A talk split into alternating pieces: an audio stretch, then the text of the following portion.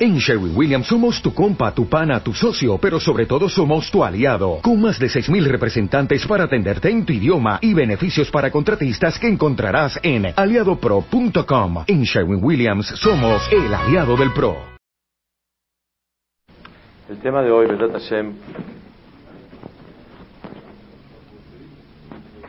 el significado del shofar y la voz y el sonido del shofar.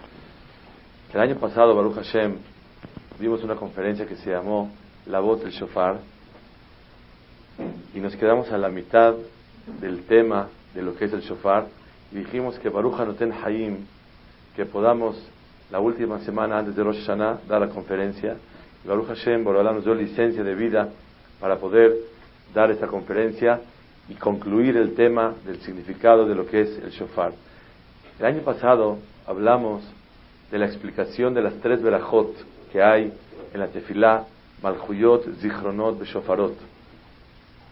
explicamos cómo viene relacionado el shofar con el rezo que se hace en Tefilat Musaf. Hoy vamos a hablar, Hashem, de la forma del shofar, cómo tiene que ser. Más que el sonido, la forma que representa la forma del shofar. Y más, del significado profundo del mensaje de lo que es el sonido de la voz del shofar para Klal Israel.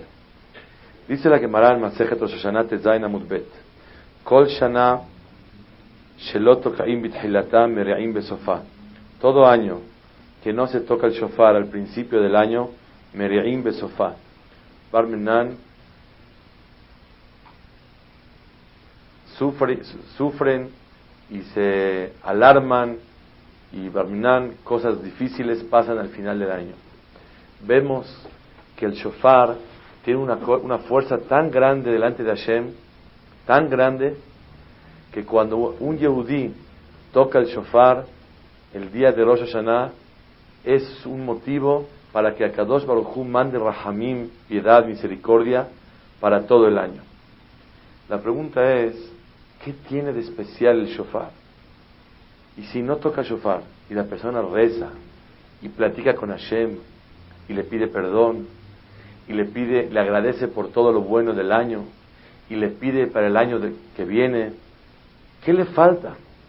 ¿Qué de especial tiene el shofar que a tal grado dice la Gemara, Kol Shana, Shelot Tokaim Bitchilata, Meri'im Besofa. Todo año que no se toca el shofar al principio, Hazbe Shalom, no acaba bien el año. ¿Qué tiene de especial el shofar? Está escrito en el Gaón de Vilna, en el Sidur Gra. ¿Cuál es el momento que Akadosh Baruj juzga a la persona? Dice el Gaón de Vilna, el momento que juzgan a la persona es justo en el momento de Tequia Shofar cuando un yehudí toca el shofar. ¿Qué significa el shofar? Shofar simboliza cuando una persona, Kavyahol, le está dirigiendo a Hashem y le dice, tú, tú, tú, tú, tú, lo corona y le dice, tú eres el rey. Y le está pidiendo a Kadosh Baruj que lo juzgue en ese momento. Cuando una persona toca el shofar, está invitando a Kadosh Baruj como diciéndole, estoy listo para el din. Así dice el Gaón de Vilna. Por eso, en el momento que Akadosh Baruj eligió para juzgar a la persona, es el momento en el cual un Yehudí está más listo y más preparado. ¿Cuándo es? El tiempo de Tikiat Shofar. Dice el Pasuk, Ashrei Ha'am Yodei Dice el Midrash, ¿qué quiere decir Ashrei Ha'am Yodei Bienaventurado el pueblo que conoce el sonido del shofar, sabe tocar el shofar. Pregunta el Midrash, mota olam yodaim le haría. ¿Acaso los goim no saben tocar el shofar? Dales un cuerno y van a aprender a tocar el shofar. ¿Qué de especial hay que el pueblo dice, el pueblo de Israel dice el pasuk, Ashrei Ha'am, bienaventurado el pueblo yodae que saben tocar el shofar. Todo el mundo lo sabe. Dice el Midrash, Ela Israel makirim lefatotet boram bitrua. Saben convencer a su creador por medio del shofar. Behu omed mi din le rahamim. Y Akadosh Baruj se para de la silla del juicio y se sienta en la silla de piedad y misericordia. Y convierte midat din a midat rahamim. Cambia de juzgar severamente a una manera que es mucho más dulce, mucho más eh, piadosa sobre Clal Israel. Así dice el Midrash. ¿Cómo se le convence, seguimos sin entender, a Kadosh Baruchú por medio del shofar? Dice el Ramban en su derashá de Rosh Hashanah, Nachmanides, una cosa muy grande. Ashrei Ha'am Yodee bienaventurado el pueblo que sabe, ¿qué es Yodea en hebreo? Yodea es saber. Yodea quiere decir también unirse, uno al otro. Como dice el Pasuk, Vayeda Adam et. Y conoció Adam Arishon a su esposa. Y el pirush se enlazó, se unió, tuvo una relación muy íntima con su mujer. Entonces la palabra Ashrei Ha'am Yodee Teruah, que es Yodea, Yodee, que se unen y se enlazan uno al otro. Dice el Ramban, bienaventurado el pueblo de Israel que saben unirse a la teruá. Todos sabemos que hay dos sonidos. El primer sonido es tequía. Tú, eso es tequía.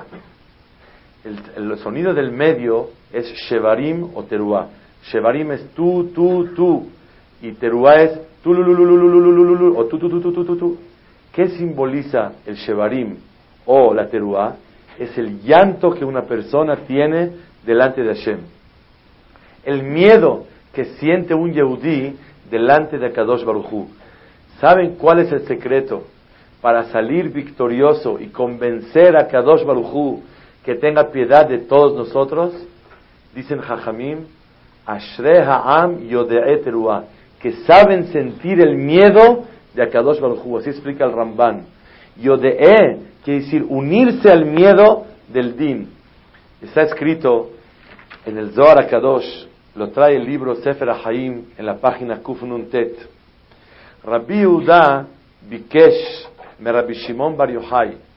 Le pidió a Rabbi Yehuda Rabbi Shimon Bar Yochai que le diga un buen pirush para Rosh Hashanah. Y le dijo, con mucho gusto te voy a decir. Rabbi Shimon Bar Yochai le dijo a Rabbi Yehuda que sepas que todos los lugares a donde la Torah empieza, Baihi, es la shon de sufrimiento. Como dice la Megilá, Vaihi bime Ahashverosh. Siempre donde empiece la Torah con Vaihi, quiere decir que empieza con sufrimiento. Y acabó la derashá de Rabbi Shimon Bar Y pregunta este Hajam, Sefer Haim, ¿qué le quiso decir? Le pidió que le enseñara algo muy especial para Rosh Hashanah. Y le dijo que todos los lugares a donde dice Vaihi, es empieza con sufrimiento. ¿Qué le quiso decir? Explica el Sefer Haim que aquí hay un secreto para salir victorioso en el juicio de Kadosh Baruj ¿Cuál es? Así como en Purim empezó Clar Israel sufriendo y temerosos y terminaron la Yehudim Ayeta Ora Besimha Besazon Vikar con éxito y alegría, le quiso decir que la fórmula para terminar con alegría el año y que Kadosh Baruj nos manda a todos Haim Tovim Ul Shalom es necesario que la persona se acerque delante de Hashem con un temor totalmente dirigido hacia el poder de Akadosh Baruj y sabiendo que la persona no tenemos derecho a pararnos delante de Hashem Baraj. Eso es lo que dice el Sefer Haim. El que quiere Shanato va, tiene que entrar el día de Rosh Hashanah con miedo. ¿Miedo de qué? Miedo de la vergüenza que uno siente porque le faltamos al Todopoderoso. Miedo de que sabemos que estamos agarrados de un hilito, que es la mano piadosa de Hashem, qué es lo que le va a sellar a la persona para el año que entra. Miedo de que por más que una persona haga, siempre nos falta para cumplir el Creador. Y cuando Boreolam juzga a la persona cabalmente, severamente, con mirada din, es muy difícil que la persona salga bien. Pero cuando Boreolam tiene rahamim, a que Adosh Baruchu puede mandarle todo lo bueno a la persona. ¿Cómo se logra el Rahamim de Hashem? Cuando la persona entra con temor y doblegado a Kadosh Baruchu. En las tefilot decimos, Ubgen, Tempah deja Hashem Elokenu, Ubgen, Ubgen, todo el tiempo Ubgen. ¿Qué es Ubgen en español? Ubgen quiere decir, y por lo tanto, ¿para qué tanto se repite esa, esa palabra Ubgen? Encontré en el libro del Gaón de Vilna que cuál es la explicación de Ubgen. ¿Quién dijo las, palabras Ubgen? Las dijo Esther Amalcá. Esther Amalcá, cuando le pidieron entrar delante del rey Hashverosh sin permiso, ella dijo, Ubgen, Avoel Melech Asher Lo Me voy a acercar al rey sin que realmente tenga derecho de entrar a hablar con él. Así dijo Esther Amalcá. No tengo el derecho de entrar porque no fui solicitada. No me autorizó entrar con él. Dice el Gaón de Vilna, cuando una persona entra con Ubgen, tiene que recordar que no merece y no tiene derecho a entrar a dialogar con Akadosh Barujú. Cuando la persona entra cabizbajo y doblegado delante de Hashem, eso mismo es lo que Akadosh Barujú quiere de la persona.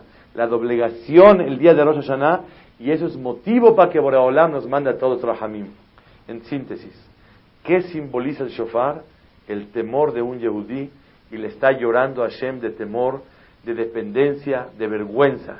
Y cuando una persona le toca el shofar y se doblega con su corazón a Boreolam, eso es lo que hace que tengamos un buen año.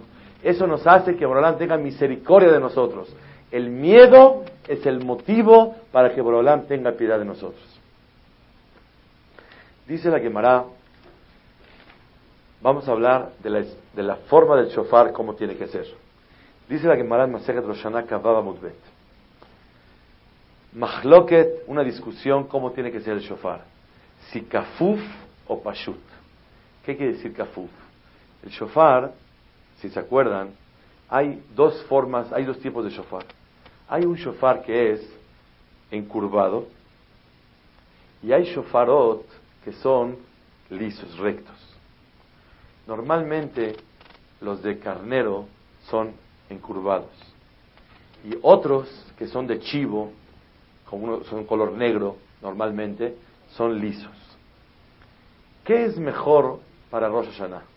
Tocar con el shofar doblegado, así encurvado, kafuf, o mejor que sea shofar pashut, así simple. ¿Ustedes qué opinan? ¿Cómo es mejor? Yo diría la verdad, ni encurvado ni simple, sino todo lo contrario. ¿A qué me refiero? ¿Qué importa cómo está el shofar? Lo que importa es qué siente la persona cuando va a tocar el shofar. Lo, lo que importa es el corazón que la persona rompe delante de Hashem Baraj, de agradecimiento por todo lo que le mandó en el año, de vergüenza por toda la falta que hizo, de de alegría de coronar al rey para, para, los nuevos planes que tengo el año que entra. Eso es shofar. ¿Qué tiene que ver si es incurvado o es simple? Pero tiene símbolos. Correcto, muy bien. Es una corneta. De acuerdo, muy bien. Dice la Gemara, ¿por qué tiene que ser kafuf? Kafuf es encurvado. Kama de kaif date tafeadif. Si la persona doblega su pensamiento, es mucho mejor como acaban de mencionar, el shofar nos ayuda a nosotros a despertar la kavaná, el pensamiento correcto en el momento de la sequiot. Entonces, ¿qué simboliza el shofar? Según una opinión, kaif date, doblegarse a Hashem. Otro dice pashut, tiene que ser liso. ¿Para qué? Kama de pashit date, que él sea simple y extendido. ¿Qué quiere decir eso? La primera opinión sostiene que el shofar tiene que ser kafuf. Se puede decir, ¿para qué doblegado? Para simbolizar que el yehudí de hoy en adelante recibe ser más doblegado, más sumiso, subyugarse a la palabra de Hashem. Eso es Rosh Hashanah. Shofar no es pedir Parnasat va y buen año. Shofar es Hashem, yo me doblego a ti como el shofar que está así incurvado. ¿Para qué? Para que un Yehudí le diga de hoy en adelante voy a ser un mejor súbdito tuyo, voy a ser un Eved mejor, tengo planes para poder superar tu reinado y coronarte como debe de ser. Eso significa shofar. Shofar, cama de kaif, date, tafe Mientras más lo doblego, es mucho mejor. Esa es la primera explicación. ¿Qué sostiene la opinión que tiene que ser pashit, que tiene que ser extendido? Se puede decir que él sostiene que la persona tiene que ser simple. ¿Qué quiere decir simple? Humilde. Cuando una cosa no tiene ningún tipo de juego, ni encurvado, ni nada, simple. La simpleza, esto nos viene a representar la humildad de la persona. Que la persona se siente humilde, derechito, como Kadosh Baruj quiere a las, a las personas. Como alguien que está listo para que lo pisen, algo como un piso que está simple completamente, derecho. Entonces, simple quiere decir, simboliza la humildad de doblegarse a Shemit Baraj. Eso significa cama de Pashita fe. Pero encontré algo muy grande, muy difícil, pero muy efectivo. En el libro Tiferet Israel, en las Mishnayot Masejet Rosh Peregimal, dice que qué significa que el shofar esté simple. Simple es cuando una persona ni levanta las manos, no apela nada, está liso, extendido, aceptando lo que Akadosh Barujú quiera decidirle a la persona para el año que entra. Eso significa shofar pashut. ¿Qué es shofar pashut? Dice él, pashut date, extiende su mente y su pensamiento, le kabel gezerot Hashem. Está dispuesto y extendido como cuando una persona arriba las manos y lo que quieras hacer conmigo, haz conmigo. ¿Qué significa el shofar pashit extendido? Dice el Tiferet Israel, simboliza la disposición de la persona de aceptar lo que Boreolam quiera mandarle el año que entra la persona. Eso es shofar. Cuando se toca el shofar, ¿qué tiene que sentir la persona? Y lo encontré después que el Gaón de Vilna dice lo mismo.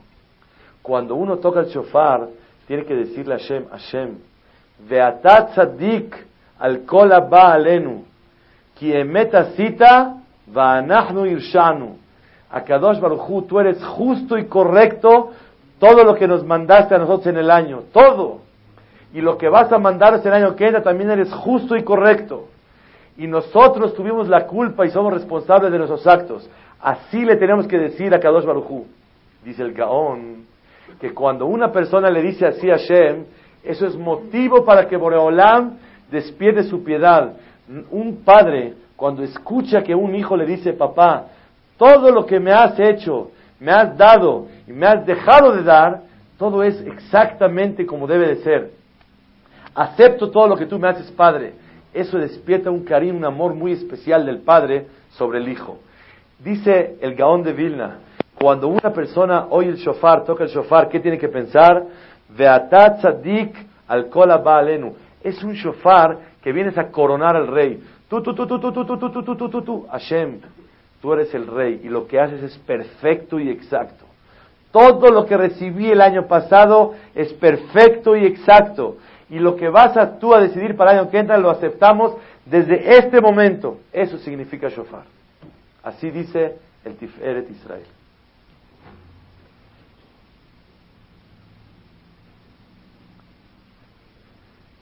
Pero encontré una explicación muy, muy especial que es la esencia del tema de hoy, Rashi dice otra explicación. La primera que dijimos fue, ¿qué significa shofar kafuf? Kafuf significa que una persona se doblega y quiere ser mejor siervo de Hashem. Pashut, ¿qué quiere decir extendido el shofar? Humildad y doblegación. Otra explicación es la misma humildad, pero acepta todo lo que Hashem le mandó y lo que le quiere mandar. Ahora vamos a explicar un nuevo concepto de qué simboliza el shofar cuando está encurvado kafuf o cuando el shofar está extendido pashut. Rashi dice, el Masejet Rosh Hashanah Kavah Mutbet, ¿qué es kaif date? Agacha su cara, su, su, mente. ¿Qué significa? Bitfilato panav kebushim laaretz. Que la persona baja su cara en su rezo hacia la tierra. Como dice el Pasuk, tengo que bajar mis ojos hacia el piso. Pashidate, ¿por qué extendido? Porque dice el Pasuk, Nesal el kapaim kel kel bashamaim. Extendemos nuestras manos hacia, hacia, el corazón y hacia Kadosh Baruj en el cielo. ¿Entendieron ustedes? ¿Para qué se toca shofar kafuf encurvado? Para recordar y simbolizar que en el rezo la persona tiene que bajar su mirada al piso.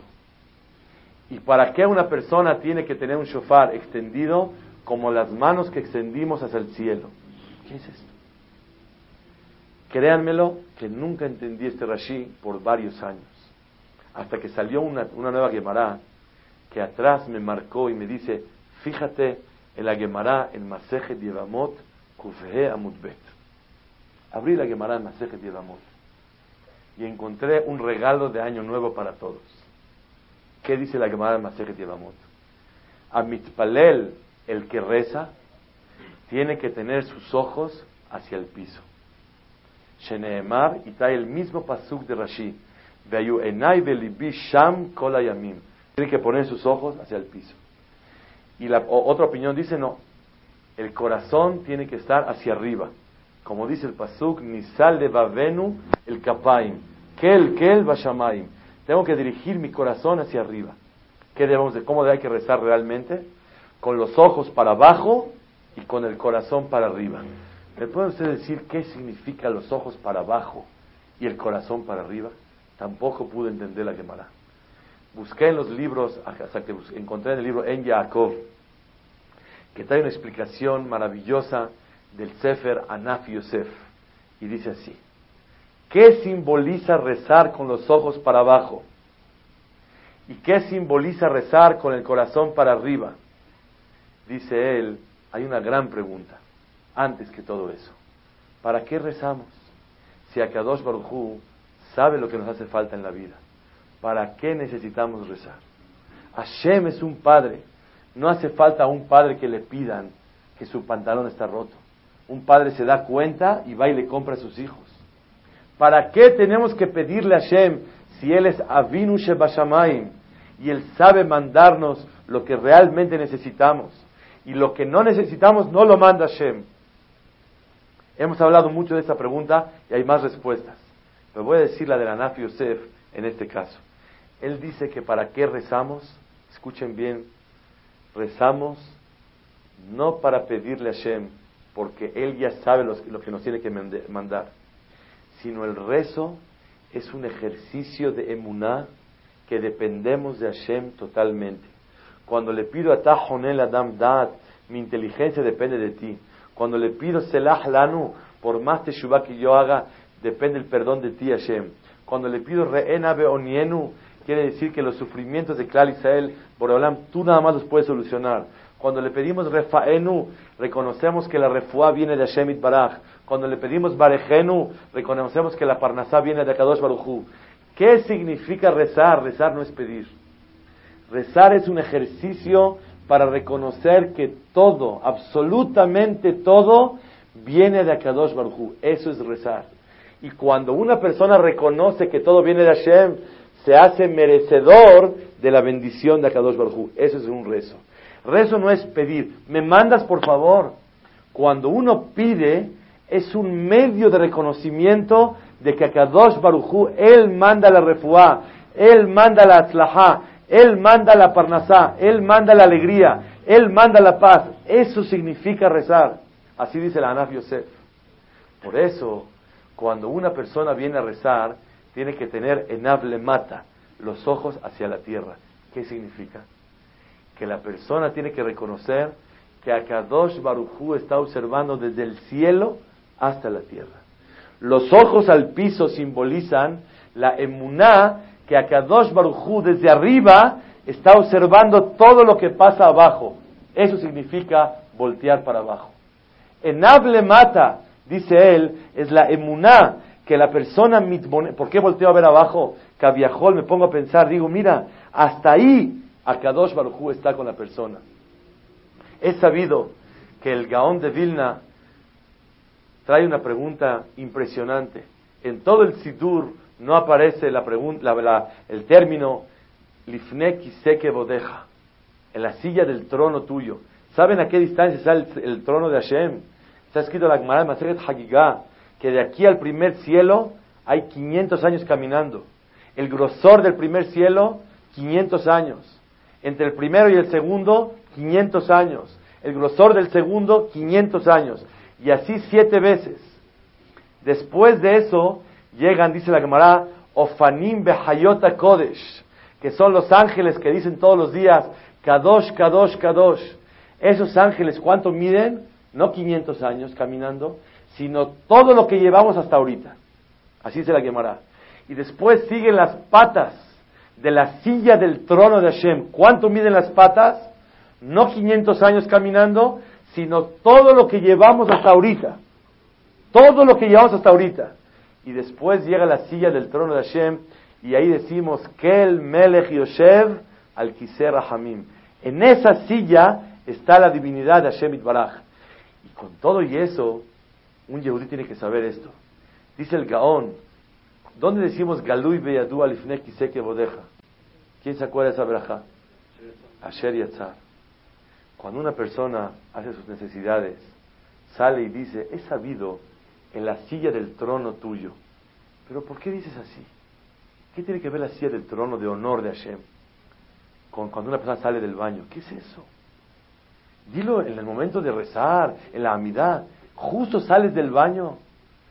Dice el Gaón de Vilna, para que la persona se llene de emuná, que a pesar de la distancia y del honor tan grande que tiene Boreolam a esas alturas, que el Melech al Kisek Rahamim, Galui Beyadu Alifne Kisek Bodeja, es sabido desde lo más honorable, desde lo más distante, que Akadosh Baruj observa en el baño a la persona si cumple las reglas como un yehudí tiene que comportarse. Hay alajot en el baño. Una persona en el baño tiene reglas. Si una persona se asea con la mano derecha o con la mano izquierda, con agua o sin agua, piensa libre en el baño o no piensa. Hay muchas reglas cómo tiene que ser. ¿Tú crees que a ese rey que está en la silla del trono, tan alto y tan importante, le interesa si la persona se asea con la mano derecha o con la mano izquierda? ¿Cómo puede ser? La respuesta es, Galui beyadua lifne kiseke bodeja, con todo el honor de Hashem Baraj, a Kadosh Baruchu, enable mata, Hashem como dice el, en Teilim, Ram al kol goim, a la. Para los goim Boreolam está arriba. Pero Mika Hashem Elokenu, ¿quién como nuestro Hashem? ¿Que qué?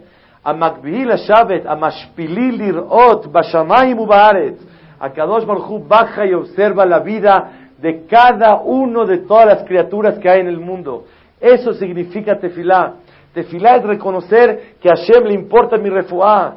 A Kadosh Baruj le importa si mis órganos trabajan como deben de ser y la persona puede hacer sus necesidades naturalmente y sanamente, o Hazbe Shalom hay un problemita que está impidiendo algo. Es Galui Beyadua Lifne Kiseke Bodeja. Solo Hashem Itbaraj es el que sabe cómo va funcionando todo el cuerpo de la persona y todo el tiempo va caminando como debe de ser. Si una persona, Hazbe Shalom, le obstruye una piedra en el riñón, ¿quién sabe? Nadie sabe. Pero Galui Beadu Alifne que Bodeja está en el sillo, de la silla del trono de Borobalam, está viendo y decidiendo si obstruye o no obstruye. Esa es la emuná de un Yehudí. Eso significa tefilá. Tefilá no es pedirle a Hashem. Tefilá es reconocer que todo viene de Hashem. Cuando uno reconoce, se hace merecedor de la piedad. Esa es la primera explicación en le mata. Cuando uno reza, los ojos para abajo. ¿Qué sostiene la siguiente explicación? La siguiente explicación sostiene libole mala, que el corazón tiene que estar hacia arriba. Dice el Anaf ¿qué simboliza eso? Que en el rezo no nada más hay que reconocer que todo viene de Hashem y la impotencia humana y la dependencia absoluta hacia Él, sino la persona tiene que reconocer la grandeza de Hashem. Qué poderoso es, qué grande es, qué maravilloso es que todo depende de Él. La primera explicación es la humildad de la persona, la doblegación de reconocer que todo viene de Hashem. La segunda es analizar la grandeza de Hashem. Cuando uno voltea al Shamaim, al cielo, ve lo grande que es Akadosh Baruj Eso le ayuda a la persona a confiar en, el, que viene a pedir ahorita. Yo vengo a hablar con Hashem Itbaraj, tengo que reconocer primero quién es Él. Tú tienes que admirar un poquito y reflexionar a quién te estás dirigiendo. A Shemit Baraj. Eso es Nisal Levavenu el Kapaim, Kel Kel Bashamaim. Por eso el corazón tiene que estar hacia arriba. Pero los ojos abajo para reconocer la Ashgaha, la observación y la directriz, que todo lo va dirigiendo a Shemit Baraj hacia abajo. Según eso, explica el Anaf Yosef, vean qué maravilla. El shofar tiene dos explicaciones. O shofar kafuf, encurvado, o shofar pashut. ¿Qué simboliza shofar kafuf? Dice Rashi, así como una persona tiene que rezar y voltear para abajo, así el shofar tiene que estar encurvado. La otra opinión dice tiene que estar extendido. Así como uno extiende las manos al cielo, igualmente tiene que estar el shofar extendido. ¿Para qué? Para admirar a Shemit Baraj. En síntesis, dos palabras. ¿En qué discutieron la opinión que el shofar tiene que estar encurvado o que tiene que estar extendido? ¿Cuál es el argumento o la fórmula o la receta más importante para un Yehudí el día de Rosh Hashanah? Analizar la grandeza de Hashem, eso es el shofar pashut, cuando uno extiende las manos al cielo y analiza lo grande que es Boreolam, o analizar que el sentimiento y la fe que a Kadosh Baruchu Mashgiach Jalenu, todo lo que le pasa a la persona en el año, todo lo que le deja de pasar es Beashgahato Itbaraj exactito, como a Kadosh Baruchu quiere. Y la emuná que Hashem Mashgiach, Galui Beyadua Lifne que Bodeja, que toda situación de la vida de la persona es Tahat Ashgahatot Itbaraj, bajo la supervisión de Boreolam, bajo la dirección, la decisión de Hashem Itbaraj. Esa emuná que un yehudí tiene. ¿Saben cómo nifsak el Shohan Aruch? ¿Cómo es la halajá? ¿Cómo debe ser el shofar? ¿Extendido o kafuf? La halajá dice Shohan Aruch que lejatejilá hay que usar un shofar kafuf. Tiene que ser el shofar encurvado. ¿Qué pasa si una persona tiene un shofar de carnero? ¿Para qué se toca shofar de carnero? ¿Quién se acuerda cuál es el motivo?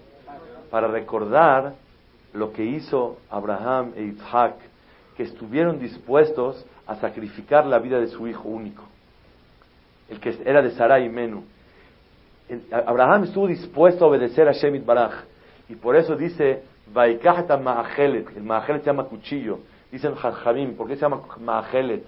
Porque hasta el día de hoy, Ojlim Zehutó, hasta el día de hoy comemos el mérito que Abraham estuvo dispuesto.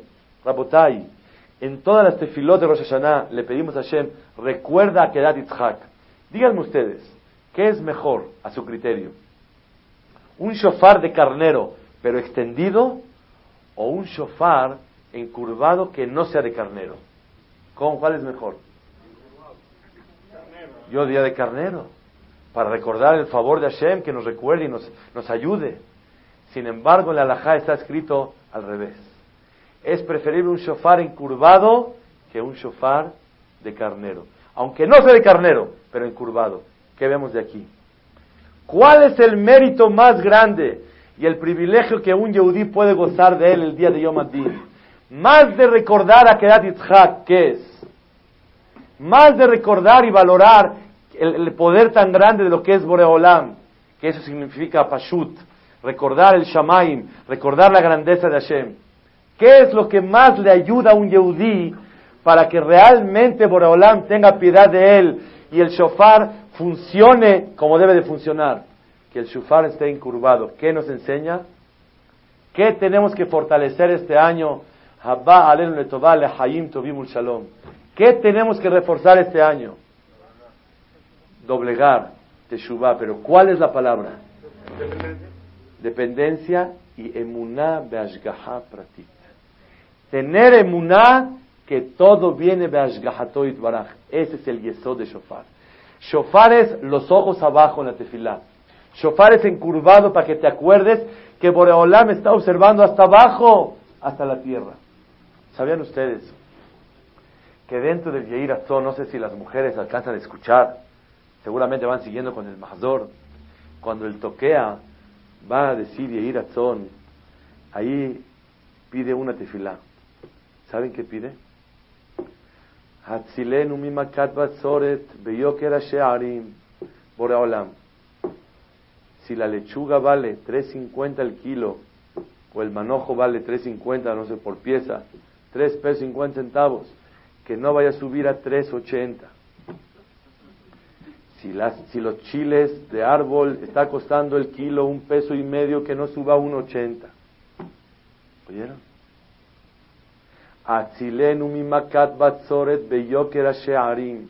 Por favor, Hashem, que no vaya a haber falta de lluvia y que eso ocasione que se escasee la, cosecha y suba de precio.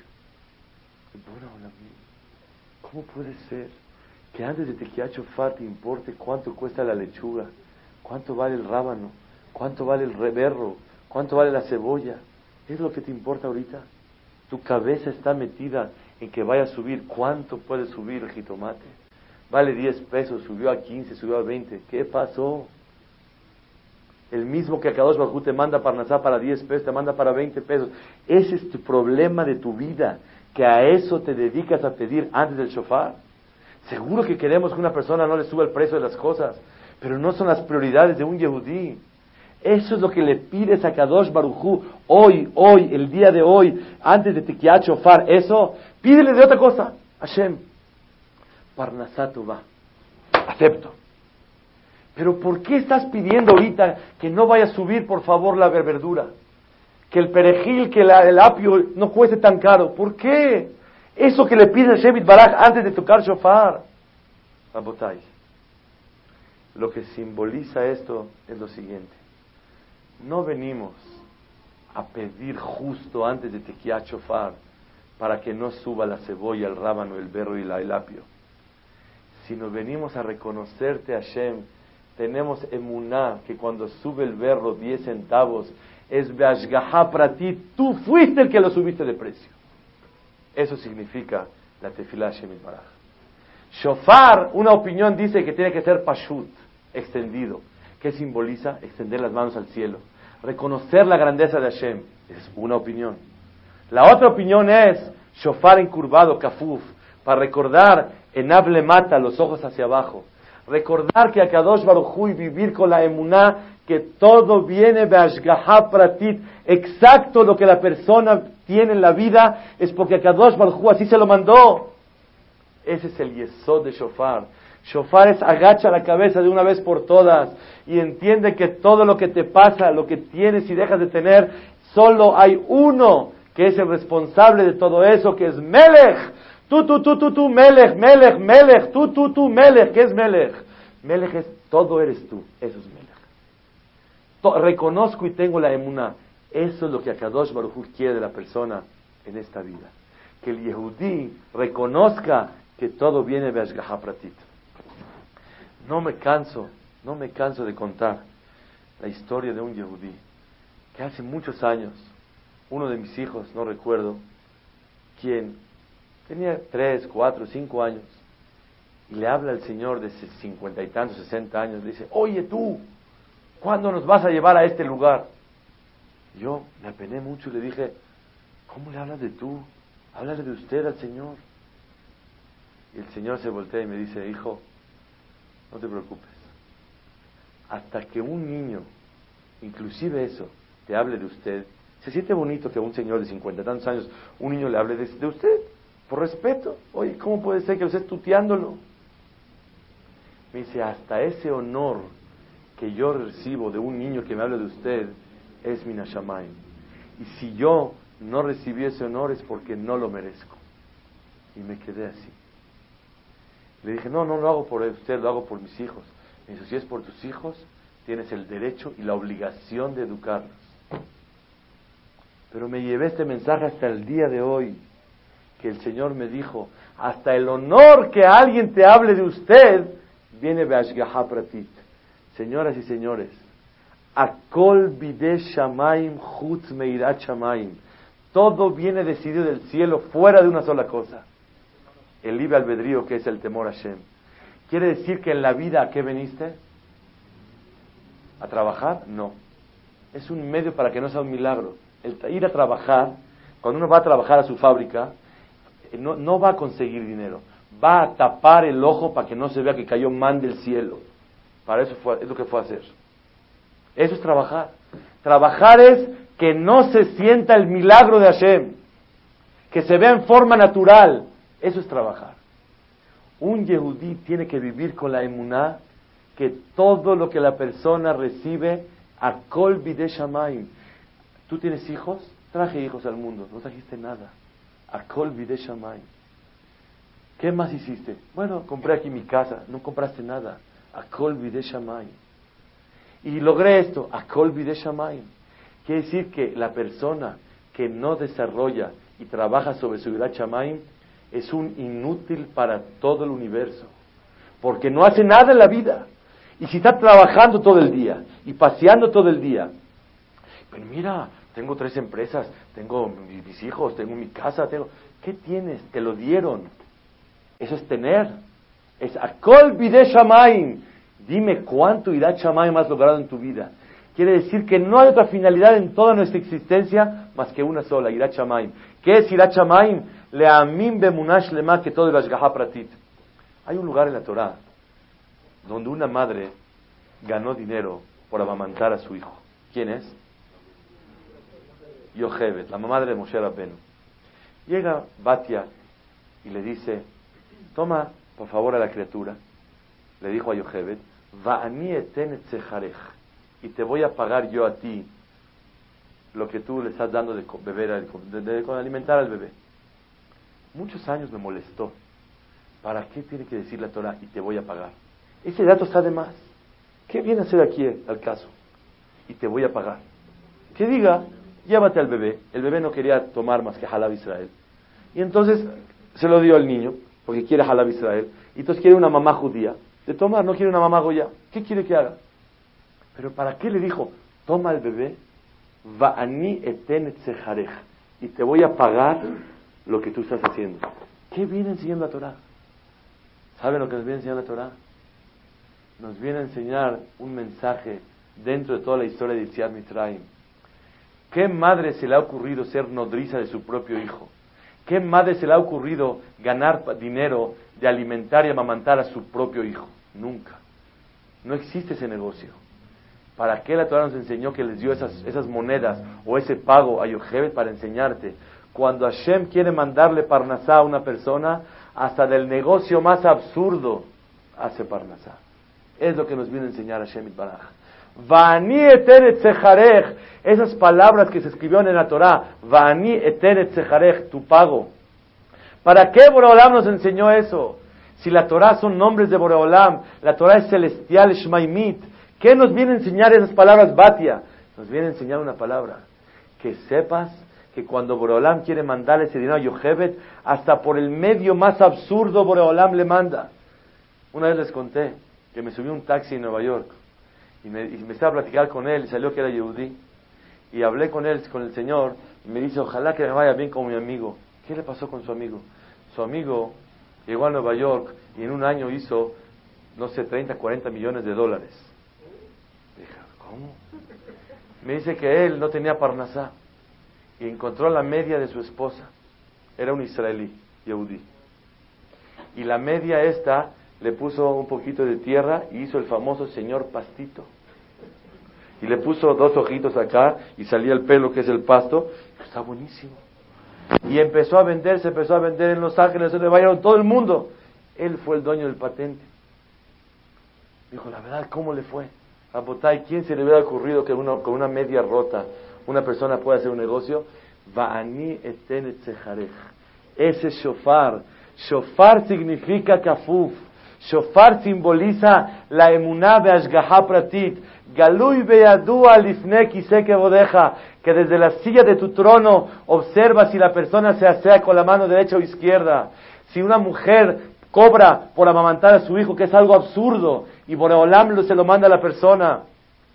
El kabod, si alguien le habla de usted, es akol minashamayim, claro que sí. Seguro, que si la otra persona se portó mal y es un irrespetuoso, no es Minashamay. Ese es una libre albedrío de él.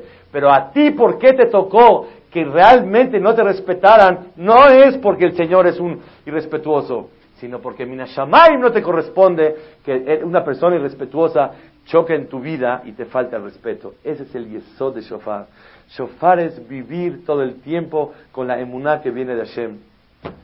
Leí una, una historia, un maaseh, mi flameot. El tío de Rav Shach, Zichonor Ibrahá, se llamaba Rabbi Zezaman Melzer. Es el suegro, el tío de Rashach, suegro de Rabaron Kotler y abuelito del Rosh Shiva actual de Leikut, el Kotler, bisabuelo. Cuenta que una vez él estaba en Jerusalén y se acercaron los jóvenes que querían pedir un examen del Jajam. El Jajam estaba examinándolos muy contento. Empezó el examen unos minutos y de repente oye un grito en la cocina. Dice, hoy vei, hoy vei, es una expresión, ay, ay, ay, ¿qué pasó?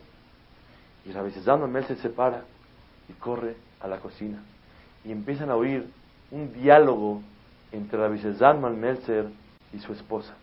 Después de dos minutos entra y le dice, jóvenes, discúlpenme, no puedo continuar el examen. Repasen y ahorita regreso un ratito más. Tomó su saco y sombrero, salió a la calle con su señora, rapidísimo. Después de media hora regresa a la llama Melzer, feliz de la vida, amash, con una simhani flameot.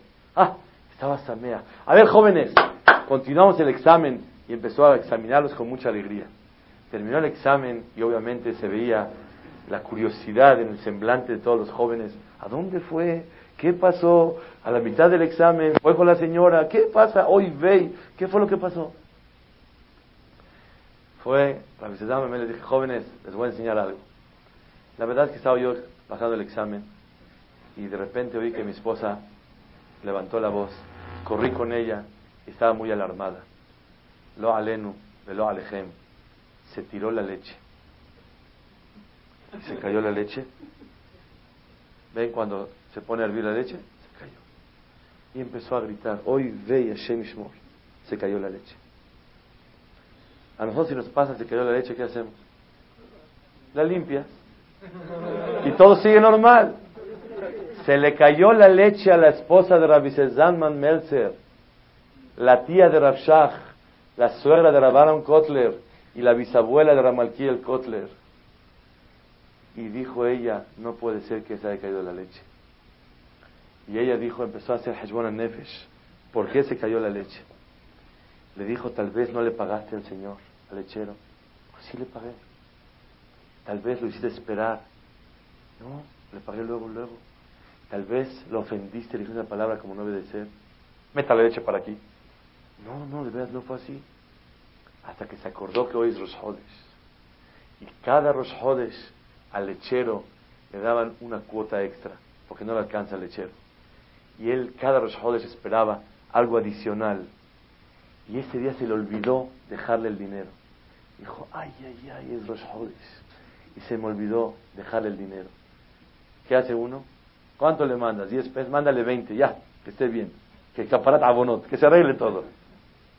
Rabbi Zalman Meltzer va con su señora junto con el lechero y empieza a platicar con él. Le dice, oye, ¿pasaste por...? Sí, pasé. ¿Y te dolió? La verdad, la verdad, muchísimo. Esperaba yo este dinero. Yo contaba con él. Yo necesitaba mucho ese dinero. Una persona que recibe algo extra mensual, ¿cuánto está esperando ese dinero? Y si no lo encontró, se frustra, porque él siente a lo mejor ya no van a dar. Y todo lo que viene en la mente, empieza a pensar, y sufrió. Dijo, perdónanos de verdad, no fue mala intención. Lo alegró.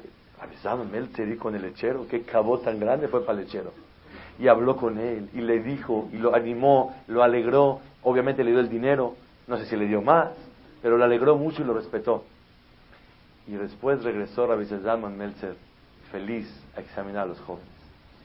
Señoras y señores, este tiene que ser un año de leche. Que nos acordemos nosotros que cuando se tira la leche es tú, tú, tú, tú, tú, tú, tú, tú, tú, tú, tú, Melech hasta la leche cuando se tira es Beashgaha Pratit, algo pasó, por eso se cayó la leche. No existe nada más así. No hay así, se cayó la leche. No hay caer la leche. Viene Beashgaha Pratit, viene todo dirigido, es lo que Borolam quiere. Antes de tocar shofar, que no suba el berro, que no suba el rábano, no es el rábano, no es el berro, es la emuná que cuando sube es Beashgaha Pratit. Eso es lo que Borolam quiere. Si alguien quiere tener Rahamim de Hashem, tiene que crecer. La alajá es que shofar, Akedat Yitzhak, es lo más grande en el pueblo de Israel. razón, Oked Benekad Beamizbeach. Y con todo y eso, si uno tiene un shofar incurvado, que no es de carnero, y un shofar de carnero simple, liso, ¿cuál es mejor? El incurvado. ¿Qué significa el kafuf? Kafuf significa shofar es Tavin Ben Adam, entiende persona. Shofar va incurvado hacia abajo. ¿Qué quiere decir? Shofar es los ojos hacia abajo.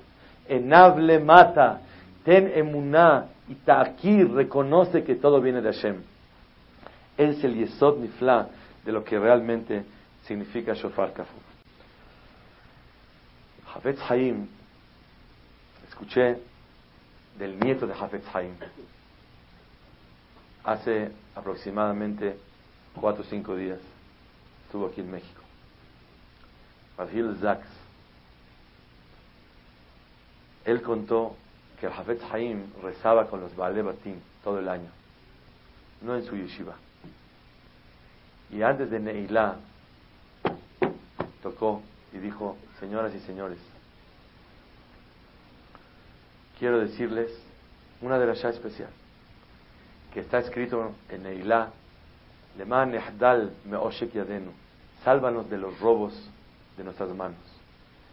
Dice Hafetz Haim que cuando una persona, Hadu Shalom, debe dinero, robó dinero, debe y no ha pagado, y está vencido, eso son acusadores fiscales en contra de la persona.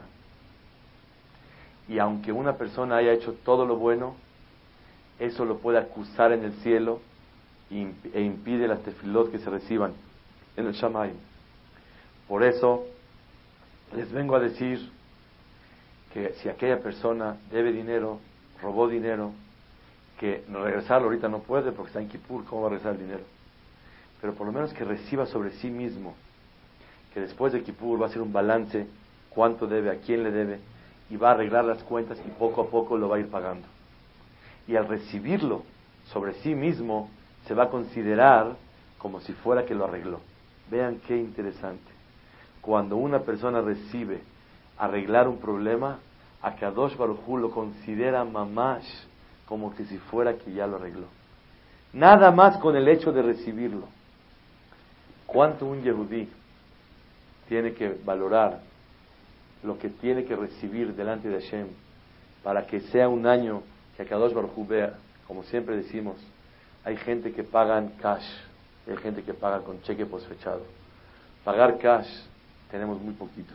La cuenta son 100 mil y traemos como 18 pesos. Necesitamos lo demás con tarjeta o cheque posfechado. Entonces una persona tiene que decirle a Kadosh Baruj cuando uno recibe corregir algo, a Kadosh Baruj lo considera que no lo tiene. Es el Hidush Haim. Fueron con su hijo Rabar Leib, le dijeron, oiga Hajam, qué aburrida de la de su papá. Esas son las de la Shot. Esas son las de la Shot para Neilá. Neilá cuando se va a cerrar Sha'are Neilá y le van a sellar a la persona para todo el año. El Jajam tiene que hablar bonito, emocionar a la gente, hacerla llorar, hacerla que despierte su cabana para rezar. No que venga a decir que si alguien debe dinero, que reciba regresarlo. ¿Qué de la ya tan aburrida es esa? ¿Saben lo que contestó el hijo de Javetz Haim? Cuando una persona no siente vigilal que lo van a juzgar, sí, dice de la shot bonita, que el cajal esté contento, que el cajal se emocione, que el cajal rece bonito, que el cajal llore. Así hace una persona. Pero una persona que siente el juez y lo tiene enfrente de él, no quiere ni de las shot bonitas, ni lágrimas, ni emociones, ni cabanot. Quiere sugerencias inmediatas y quiere soluciones para que el juicio salga para bien. Es lo que quiere. Cuando Barmenan uno está en la cárcel, no le puedes dar de la shot ni pirushim. Sácalo de aquí, ¿qué tantos de la shot y explicaciones? Cuando uno está con el sello de Hashem en la mano, ¿qué va a sellar? Lehayim Tovimul Shalom. cuánta alegría, cuánta salud, cuánto shalom bayit, cuánta tzlahá, cuánta tzlahá con los hijos, cuánto le va a mandar Boreolam a la persona, cuánta salud, cuánta parnasato va, cuánto éxito, cuánto ruhaniut va a poder lograr este año, cuánto te va a echar la mano Hashem para que salgas adelante. Antes de sellar, no quiero tantas de la shot, lo que quiero es darme un consejo para que el sello salga bien. Y por eso Jafet Haim, que tanta emuná tenía para el sello, buscaba. El, consejo de hoy es, shofar es lo que ayuda a la Elohim bitrua, Hashem bekol shofar. Sube Elohim, el juez se va y no quiere juzgar bitrua cuando uno toca el shofar. ¿Qué es shofar? Shofar, el día de hoy estudiamos, shofar es, número uno, la persona tiene que sentirse más sumiso a Hashem y obedecer. Kaif tafe. Shofar simboliza la humildad de la persona. Shofar simboliza aceptar todo lo que Hashem decretó y lo que quiere decretar el año que entra. Shofar simboliza, cuando una persona pashut es extender las manos, el valor tan grande y la dimensión y el poder de Hashem. Shofar simboliza, el tema central del día de hoy fue Shofar kafuf, el curvado. ¿Qué significa? La emuná de Ashgaha Pratit la emuná, que a Kadosh Baruj todo se lo debemos a Él y todo viene de Él. Eso es shofar. Y por eso, eso es, cuando una persona reconoce eso, se hace merecedor de la piedad de Hashem. ¿Qué piedad una persona puede despertar en el cielo hacia Él cuando reconoce que Akadosh Baruj es tan grande, tan gigante y observa todo lo que hacemos? Eso es lo que quiere volar de nosotros, que vivamos toda una vida el año que entra y todos los años, Shana, acorde a esa fe y a ese sentimiento, que si la leche se tira es Pratit, que si una persona le da una nodriza a una madre dinero es Veshgaha Pratit, que si le hablan de usted es Veshgaha Pratit, si el berro sube es Veshgaha Pratit, y es lo que Akadosh Baruchu quiere de un Yehudi. Eso significa Shofar Kafuf. Está escrito en el Tur que cuando una persona, ¿cuántos sonidos tiene que tocar el shofar? 100. ¿Por qué tiene que tocar 100 sonidos? Porque la madre de Cicerá, ¿quién fue la madre de Cicerá? Se los voy a presentar. Lloró 100 veces. O sea que si ella hubiera llorado 200, hubiéramos tocado 200. Jazito del toquea. Y si hubiera llorado ella 80, 80. Era una madre goya. ¿Cómo puede ser que el shofar dependa de una madre que lloró? ¿Qué pasó? Dicen Shofetim He, al final de Perek He, que había un ministro muy importante que se llamaba Cicerá. Era un hombre uh, muy grande. Era un guerrero muy, muy fuerte.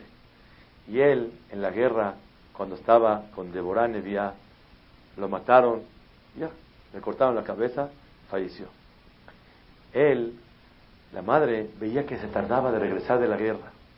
¿Qué dijo? Seguramente su hijo se tardó porque ha de estar repartiendo el botín que conquistó. Seguramente está buscando a ver cómo repartirse las mujeres que conquistaron. Seguramente, y cada vez que ella suponía algo, sacaba lágrimas. ¿Cuántas lágrimas tuvo? Cien.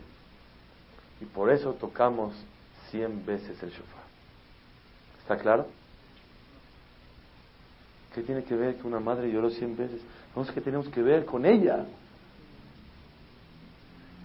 Dice el Rami Brisk, mamás, algo ni flame Cuando una persona llora y llora, esos llantos, esas lágrimas de la madre si será, fueron lágrimas que realmente eran, ponían y tenían confianza en la fuerza humana. Es un guerrero, es fuerte, es luchador. Seguro por esto no vino, y seguro por esto. Cuando ya supo que lloró, que realmente se murió, ella, ¿por qué lloraba? Si estaba suponiendo, porque ella se imaginaba que tal vez es lo que pasó, pero la lágrima era del dolor, que tal vez no fue lo que pasó. Y estas lágrimas simbolizan no apoyarse en la fuerza humana, no apoyarse en el dinero, dinero de la persona, no apoyarse en la gracia de la persona, no apoyarse en la alegría de la persona, no apoyarse en la salud de la persona, porque nadie puede apoyarse más que en Akadosh Baruchu que es Kol Yahol. En Lanu Leishaen, el Alavinu Shebashamayim, fueron lágrimas que hicieron historia, lágrimas de totalmente decepción de apoyarse, imaginarse la fuerza humana, el poder humano. Y por cada lágrima tocamos un shofar, ¿para qué? Un sonido de shofar, para acordarnos que no nos apoyemos en nadie. Yo estoy bien invertido, mira, tengo así, tengo tres edificios, tengo dólares en Suiza, tengo en Estados Unidos, en Miami, en Nueva York, por si quiebra Miami o hay huracán y se recaen los bancos y cae el dinero, nos vamos a Nueva York.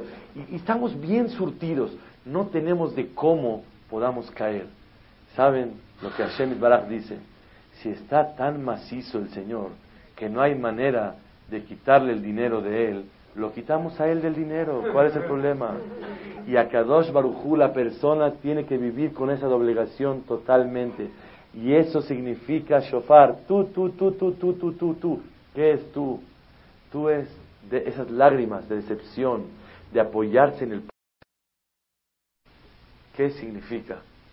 El shofar de Sisera, cuando estaba ella llorando, decía, seguramente es por esto, seguramente es porque no ha llegado, seguramente porque tiene muchas carretas que viene cargando, seguramente, como dice el Naví, cuando uno está llorando, que sepa, que no suponga y que ponga excusas y pretextos, seguramente es por esto, seguramente es por eso, seguramente es porque se murió, y busca el emet.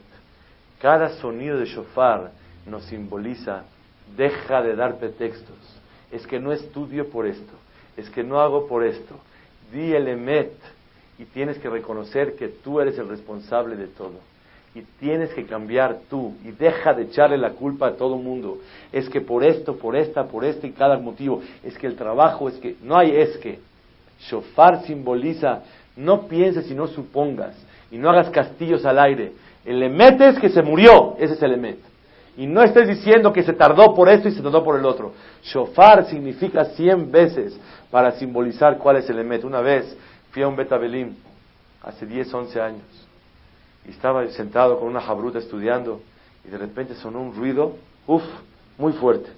Y todo el mundo se acercó. Y pasaban como dos, tres minutos, cuatro, y oía un ruido, mmm, una alarma fuertísimo. De repente se acercan con un servidor, me dicen, deja de ser ruido. ¿Cómo? ¿Ruido de cuál? Y se levanta el pie, levanto el pie y se, se paró todo. ¿Por qué? Porque había un timbre que había en el comedor para llamar al servicio, era el señor viejito, y estaba el timbre.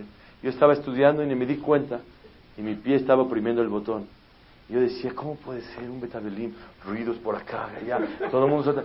¿Quién es el del ruido? Soy yo. Tanta pena me dio que les dije, Brishut Moray Barabotay en la vida acusamos a este, a este y al otro. Y el, meollo, el problema verdadero, ¿sabes quién eres? Tú mismo. Y eso significa shofar. Shofar es dos cosas. No confíes y no te apoyes en nada más que en Kol Yahol Hashem Baraj. Y shofar significa dejar de, dar pretextos todo el tiempo y pensar por esto, por esto, por esto. Sino de ti depende, analiza, reflexiona y cómo vas a decirle a Kadosh Baruch con shofar, Sheatam Melech. Quiero finalizar con la tefilá que decimos, te cabe shofar gadol lehetem. Toca, por favor, Boreolam el shofar. Se paró una vez Rablevitzchok mi bardicho y le dijo, Ribonosh Olam, en tu Torah escribiste una sola vez, Zichron Teruah. Toca el shofar, una vez. ¿Cuántas veces se han tocado el shofar desde que tú ordenaste ¿Cuántos años llevamos? 3.316 años. Por un, tres palabras. Yom Teruah y Elahem. Va a ser un día de sonar el shofar. Un día de emuná, que todo viene de Pratit. Rebonon Sherolam, se paró la vez como haber dicho, una vez pediste y hemos tocado millones de veces, millones y miles de millones de veces ¿Cuántos sonidos tocamos cada año? Cien. ¿Cuántos Bateknesiot hay en todo Klal Israel? ¿Cuántos Minyanim? ¿Cuántos años se ha tocado el shofar? Ribonosh Olam, una vez pediste y miles de millones de veces hemos tocado y obedecido tu palabra. Ribonosh Olam, nosotros te pedimos que toques una sola vez el shofar del Mashiach. Una sola vez te cabe shofar gadol Jerutenu. No te pedimos que toques muchas veces, una sola vez. Y no te lo hemos pedido una vez, sino te lo hemos pedido miles y millones de veces. Te hemos pedido que por favor toques el shofar. ¿Cuántos millones y miles de millones han pedido? ¿Cuántas bocas? ¿Cuántos niños? ¿Cuántos años? Tres veces al día, todos los días decimos, te cabe shofar, gadol harutenu. Libéranos, Boreolam, que te reconozcamos todos, que se acaben todas las zarot de Clar Israel, que siempre Yehiu Meteja, que resuciten todos los muertos, que estemos contentos todos en el Binyan Betamikdash, juntos todos. Boreolam, una vez pediste y miles de millones de veces te hemos obedecido. Nosotros te pedimos que toques una sola vez, miles de millones de veces te lo hemos pedido. Y razón que Kadosh Baruchu nos mande al Mashiach, mi Amenu,